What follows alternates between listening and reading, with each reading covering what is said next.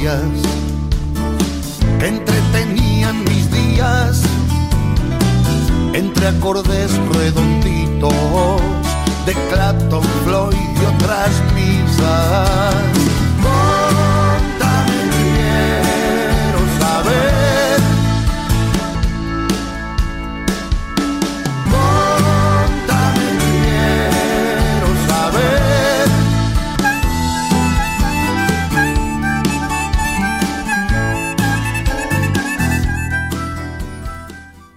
Bien, y ahí está, ¿eh? con esta cortina presentamos la, nuestra historia de hoy, contamos una historia y hoy nos visita Juan José Gaso, que él tiene muchas historias para contarnos, es artesano, trabaja aquí en nuestra zona y ya lo saludo. Buen día, ¿cómo estás? Bienvenido. Hola Pablo, ¿cómo estás? Buenos días. ¿Cómo va eso? Gracias por la invitación. No, por favor, un placer, un placer. Recién llegadito. Está muy este, bien. Bien, bien, gracias a Dios todo bien, este, mucho trabajo eh, realmente estamos este, en plena producción. bueno, pero eh, ahora me vas a contar producción de qué, porque yo te presenté como artesano, pero bueno, ahora, ahora me vas a contar de qué. Perfecto. Eh, Juan José trabaja aquí en, la Villa de Merlo, pero tiene algunas historias previas. Contanos un poquito. ¿Cuánto hace que estás en la zona y de dónde venís? Bueno, eh, vamos a ser breve porque si es por historia es muy larga. bueno, sí, sí, tenemos un Bueno, nosotros, eh, mi familia este, decidimos este, hace 20 años este, radicarnos en la ciudad de Merlo, producto de un viaje con el nene más chico y mm, al camping Cerro de Oro. Bueno, estuvimos ahí unos días y nos encantó la, la zona y ya a los tres meses estábamos viviendo en la, en la Villa de Merlo. Ah, sí.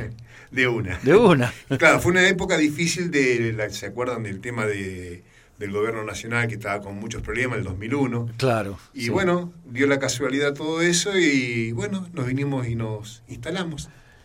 ¿Se enamoraron de la zona? ¿Cómo, ¿cómo nos pasa tanto? Sí, sí, sí. Lo que pasa es que teníamos, este, laboralmente, yo siempre estaba en, en el Hospital Piñeiro de Junín, hacía guardias una vez por semana. Y ahí vamos a la primera historia. Ahí Ahí la primera historia. Ahí está, a ver. este, soy paramédico, o sea, trabajé 32 años en, emergencias, o sea, en, el Hospital Piñeiro de Junín. ¿Qué pasa? Que yo hacía guardias este, semanalmente, o sea, 36 horas corridas. Y me quedaban días eh, libres, ¿no? Obviamente. Claro. Bueno, entonces, cuando nos trasladamos acá a la Villa de Merlo, eh, obviamente tenía cinco días donde eh, tenía un tiempo como para poder este, pensar qué podía hacer con mi vida, y buscando señales, como siempre digo. Este, y bueno, este, viajaba una vez por semana, viajaba a dedo, obviamente, porque no había dinero como para viajar en, en micro, porque era muy costoso.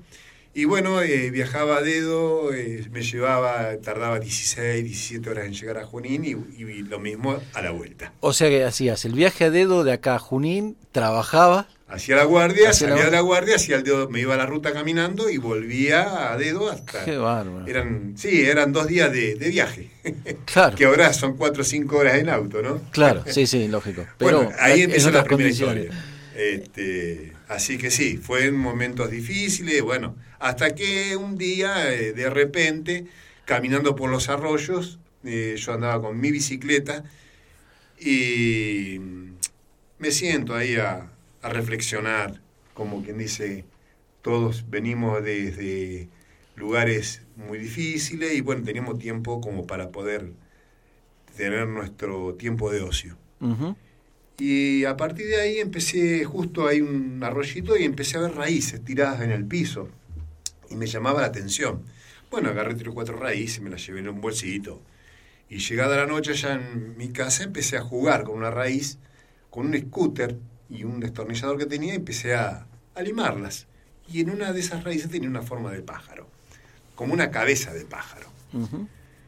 Y ahí viene la otra historia, que, que, comenzó hace 18 años. Mira. Y bueno, después a partir de ahí, cuando vi todo eso, eh, empecé a mejorar, a observar la naturaleza, a mirar las aves, que por supuesto que como todos saben es abundante en la zona, hay muchas variedades de pájaros. Y bueno, este, al observar la naturaleza empecé a, como quien dice, eh, alimar las raíces y empezar a dándole forma. Y bueno, cuando empecé a ver la forma de las raíces, me di cuenta de que algo había ahí que yo podía empezar a, trabajar con las manos. Claro. Empezando jugando, va. Claro. Vuelvo un poquito para atrás, antes de entrar al tema puntual de, digamos, de los pájaros, porque me imagino que en esta en estos treinta y algo de años trabajando como paramédico que no es habitual por lo menos para para acá para el programa ¿no? Eh, habrá habido cientos de, historias. Miles. Sí, miles de historias porque este, yo justamente estaba o sea primero que nada cómo cómo llegaste a eso de ser paramédico bueno en el año 81 entré yo al hospital porque eh, fui a un día al hospital y me llamó la atención las enfermeras los camilleros, todo como trabajaban. Y me gustó, digamos, también observando, ¿no? Ya recién este, con 20 años. Y mm, me anoté ahí en, la oficina y a, la semana me llamaron porque fue rápido. O sea, antes había mucho trabajo y en esa zona justamente había más porque se necesitaba personal hospitalario. Y bueno, entré como camillero unos años, me fui perfeccionando, haciendo cursos eh, después empecé eh, en, la parte de emergencias y bueno, casi que me quedé instalado durante muchísimos años ahí. Que ahí donde yo entraba, digamos, que se ve todo, ¿no? Se ve mucho, mucho dolor. Sí, claro. Este, porque se ve todo lo que viene de afuera, está eh, desde un parto también que viene la vida y el otro que, que parte. Y bueno, estábamos ahí entre la vida y la muerte, constantemente, hora tras hora, y bueno, y la parte de accidentología, la parte de quirófano, la parte de terapia, todo junto al lado de emergencia. Imagínate que yo veía todo. Y años de experiencia, bueno, me, uno se endurece un poquito. Claro, claro. Por, eso me interesa eh, arrancar desde ahí, digamos, de, esta, desde esta actividad que, que, es tan dura, ¿no? Sin duda. De, vos ibas en la ambulancia. Exactamente. Primero era eh, una especie, digamos, de ayudante del, del médico que le ayudaba a, íbamos a la parte de, los accidentes en las rutas, que justamente nos llamaban y íbamos, llegaban primero los bomberos, después llegaba la ambulancia, que estábamos nosotros. Bueno, eh, estaban los heridos, este, difícil situación porque uno no sabe con qué se va a encontrar. Claro. Y cada accidente también tiene su, su, tipología de accidentes, digamos, ¿no? este, que es muy difícil de, ver, pero bueno, estábamos en una situación de que había que hacerlo. Alguien siempre lo va a hacer. Eh, eso, claro, por, suerte, eh, digamos, hay, hay seres humanos que se ocupan de cuidar a otros seres humanos. Sí, uno se sensibiliza, digamos, porque ve mucho, uno teniendo los hijos, ve niños este, en los accidentes. Y bueno, todo ese tipo de cosas, eh, volviendo para el hospital, uno se, había una parturienta a punto de, de parir y bueno, y teníamos que estar haciendo los primeros eh, auxilios en, todo ese tipo de cosas. ¿no? Y a partir de ahí, bueno, yo uno se, como recién te lo decía, se sensibiliza y, observa, bueno, y después que se ve que con el tiempo empecé a observar la naturaleza, lo diferente a, la vida con, la, con, con, la, con el hospital, ¿no? Claro. Claro.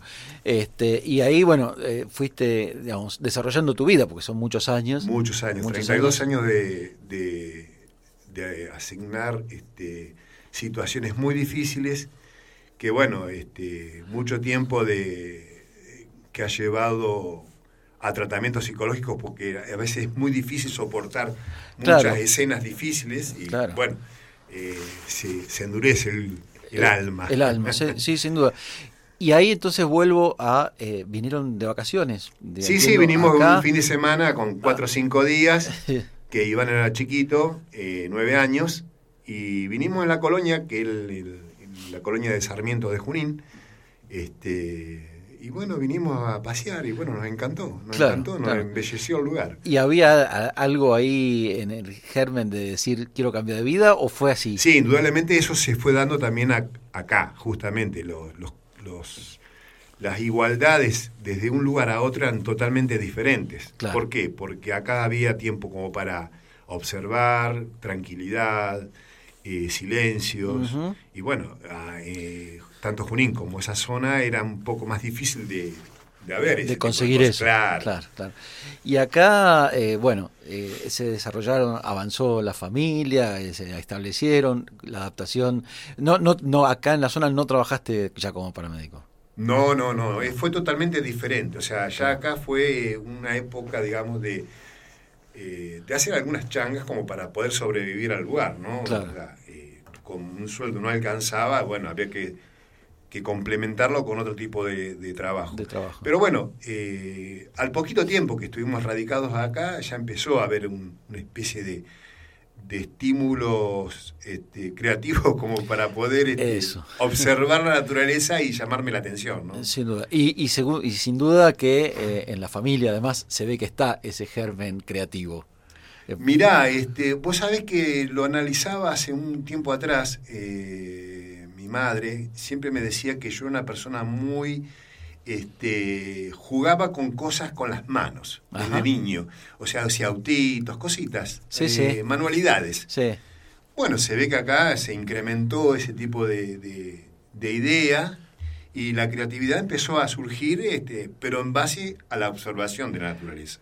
Claro, que se ve que eso, y si, porque me quedó la palabra observación, porque cuando empezamos a hablar del tema de, digamos, del trabajo en el hospital, lo primero que dijiste fue, bueno, llegué al hospital y empecé a observar eh, a los enfermeros, a las enfermeras, a los camilleros. Sí, siempre hubo una... Este, o sea, hay como ahí esa, esa cosa, ¿no? Esa, mirada, digamos, de, de, observación para poder sacar lo mejor de uno, ¿no? Como creo que todos tenemos una parte donde si la mejoramos este, y le damos el tiempo que, requiere, todos tenemos creatividad para cualquier tipo de situación, en el arte o en la música, en la lectura, en, Tal cual. en cualquier tipo de actividad donde uno pueda este, crear, algo, o sea, lo que a uno le gusta hacer con las manos es muy importante porque ahí también es terapéutico. Es como que es un cable a tierra, como yo siempre digo, y he tenido jóvenes que le he dado eh, cierta eh, posibilidad de hacer algo con las manos. Mm. Entonces siempre me han dicho, ¿cómo empieza todo? Y yo creo que hay que empezar jugando, eh, no tomándolo como algo que sea con tanta responsabilidad. en el caso, claro, en el caso de lo que es este es la, la parte de las manos, hay una parte muy, muy este, importante que es el tiempo que uno le dedica a esos momentos. ¿no? Así es. Bueno, ¿te parece, como siempre le contamos a nuestra audiencia, eh, cada una de las personas invitadas que nos viene a contar una historia elige una canción? Y, Juan José eligió una canción. Así que, si te parece, la escuchamos primero y comentamos después. Y después, sí, ya nos metemos con el tallado de los pájaros y todo esto que es apasionante y además los conozco eh, bellísimos. Así que vamos a la canción y después seguimos. Buenísimo.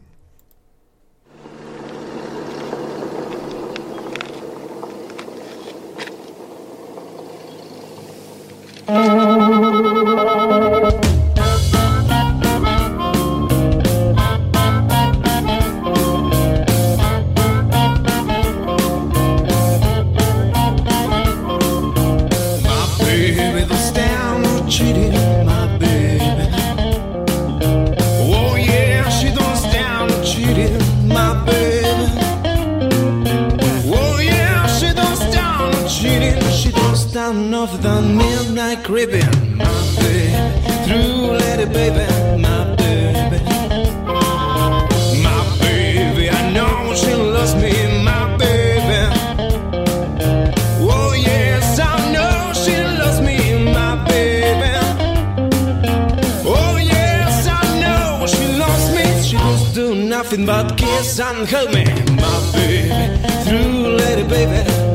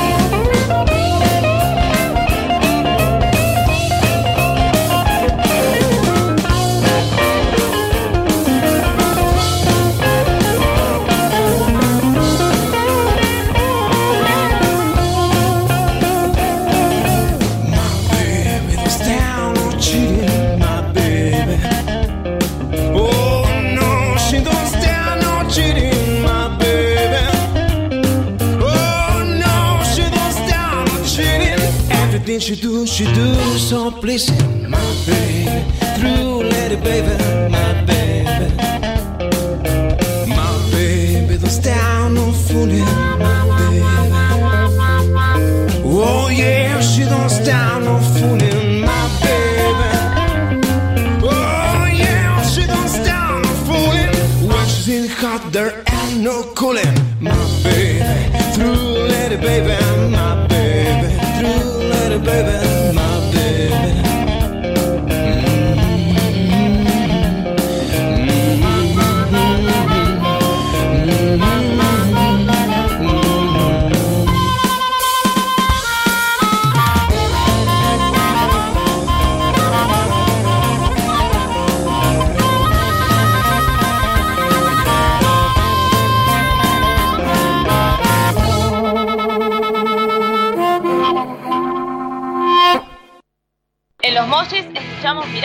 Carpintería escucho Mira Vos. En cortaderas escucho Mira Vos online. Miravoz escucha en toda la costa por la 89.1 FM Convivir, la radio municipal de Los Molles. Y ahora también en San Luis por la FM Río Seco 88.7.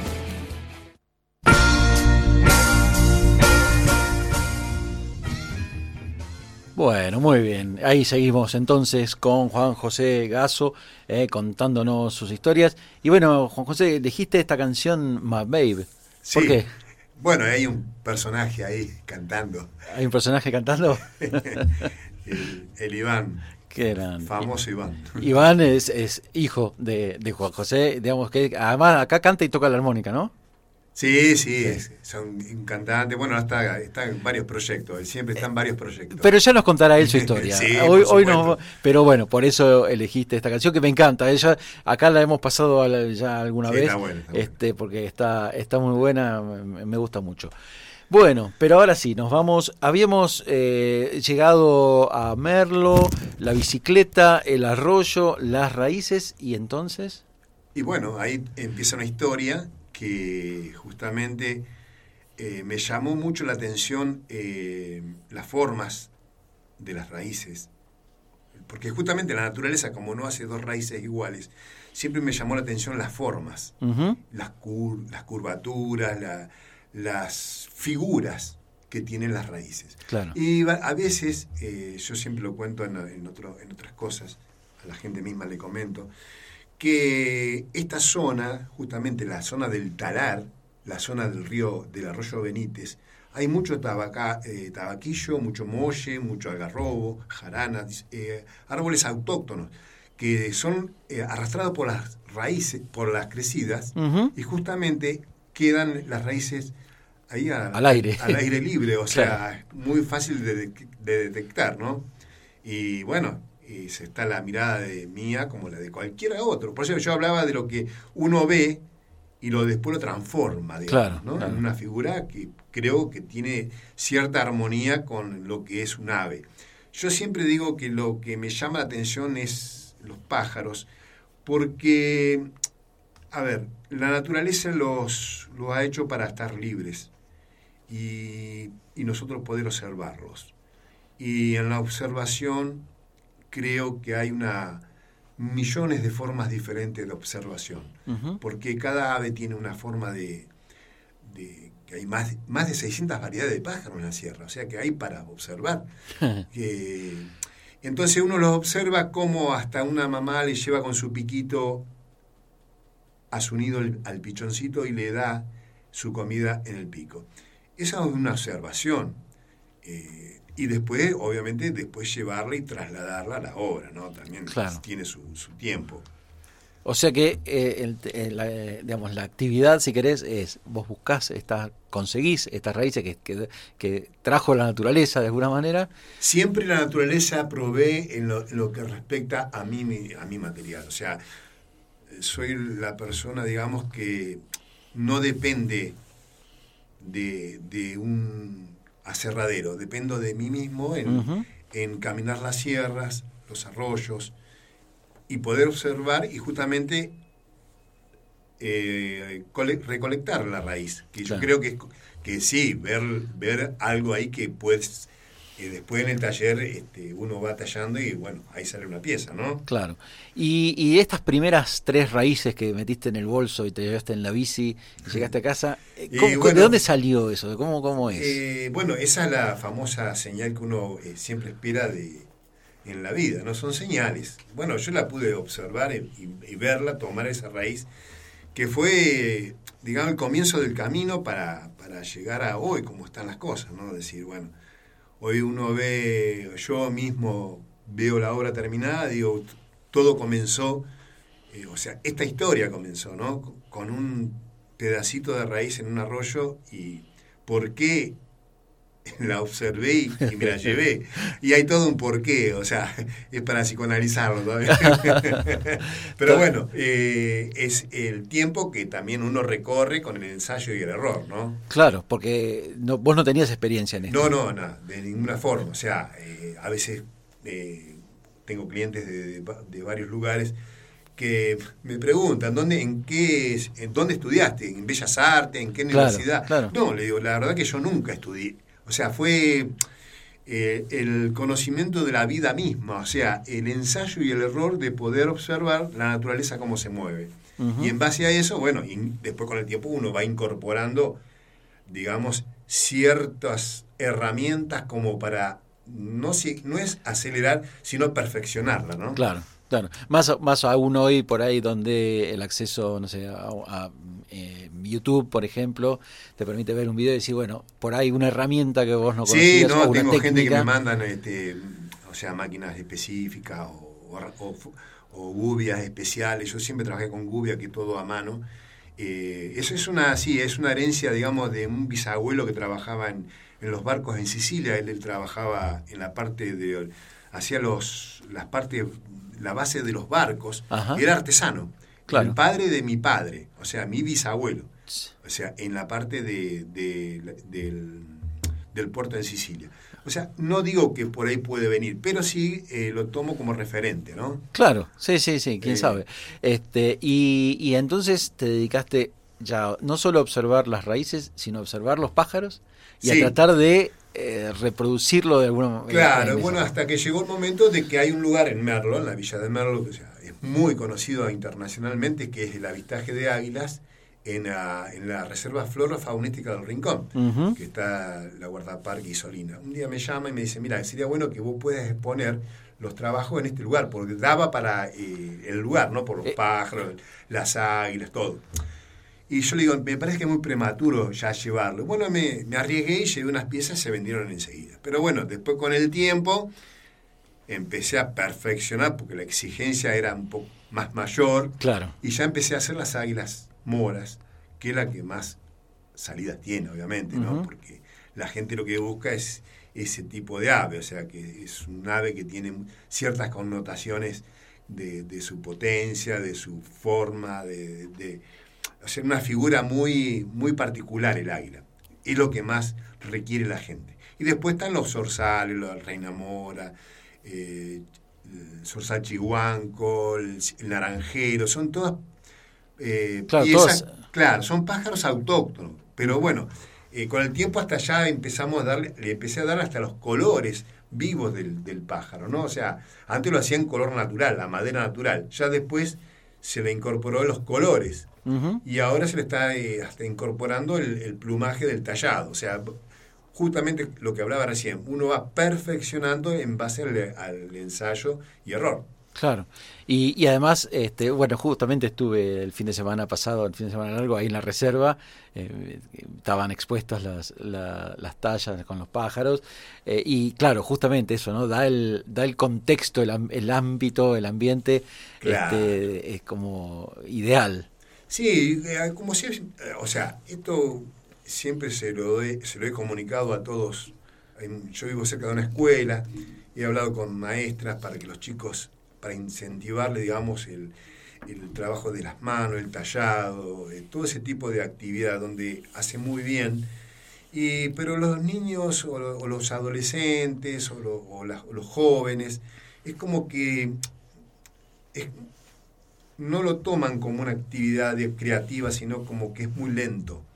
Entonces, eh, Claro. la idea es que también se incorpore lo que es lo artesanal, lo distinto, lo autóctono, incorporar otro tipo de, de, digamos, también de, de técnicas, ¿no? Que Claro. lamentablemente no lo hacen. Justamente, ¿cuánto te- tiempo te lleva más o menos promedio un, un Mira, no hay un tiempo esti- estimado en cuánto tiempo hago una pieza. Lo que pasa es que yo trabajo, eh, digamos, no en serie tampoco, pero sí voy agarrando una raíz, las voy tallando. Esa raíz, eh, hasta que no le doy el final, Claro. este, me puede llevar seis horas, ocho horas, nueve horas.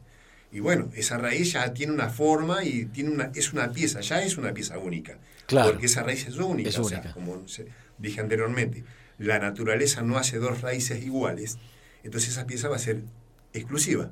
¿Mm? Bueno, ahí está el tema de lo que es una artesanía autóctona. Claro, exactamente. Eh, eh, y hace que ninguna pieza sea idéntica. Jamás. He hecho, eh, el, el- bueno, el encargado justamente de las ventas es Iván, y él justamente hizo un recuento de todos estos años y se hicieron más de 18 mil piezas. O Ah. sea que se fueron bastantes. Bastante. sí. Bastante. Claro, o sea, en una producción, digamos, de ya con, con- Y ahí, obviamente, trabajos exclusivos, personalizados, que bueno, eso lleva su tiempo también. Claro, claro. Y bueno, eh, eh, para ir eh, cerrando, ¿dónde podemos encontrar estas piezas?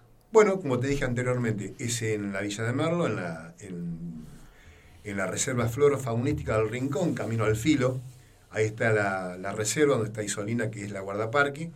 Y ahí diariamente se hacen este, avistajes de, de águilas, de zorros, y hay un centro, digamos, de, de- de atención a los animales donde se recupera y después se libera. Bien. Eh, ¿Y alguna página de Facebook y de algo de eso tenés? Sí, hay una eh, ciudad de pájaros, Merlo San Luis en Facebook. Bien. Este, ahí pueden, pueden ver todo lo que es diseños, este, bueno, todo lo que se hace justamente con las raíces de, de la zona.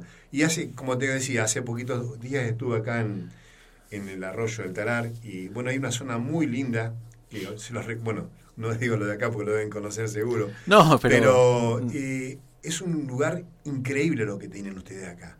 El Talar es algo maravilloso Sí, es sí. algo realmente, es una naturaleza que solamente es un privilegiado el que puede estar ahí y bueno, yo voy por dos cosas, a disfrutar del lugar y a recolectar las raíces. Las raíces, claro, claro, sí, exactamente. Bueno, Juan José, muchísimas gracias por esta, por compartirnos estas No, historias este, acá en la mañana de Miravoz. La verdad que siempre ha- hay tanta gente acá en la zona eh, que, que tiene eh, eh, estas historias para contar, para compartir, que, que está muy bueno. Muy Sí, bueno, ¿eh? Y bueno, no es breve porque los tiempos son difíciles, pero es muy larga la historia. No, está bien, está bien. Pero realmente eh, es, es interesante y como saben ustedes después lo pueden encontrar esto en nuestro canal de YouTube, en nuestro canal de Spotify también, eh, para compartir, para difundirlo y para volver a disfrutar de esta, de esta historia. Muchísimas gracias este, por, por acompañarnos en esta mañana. No, gracias a vos, Pablo. Bueno, Muchísimas gracias. Muy bien.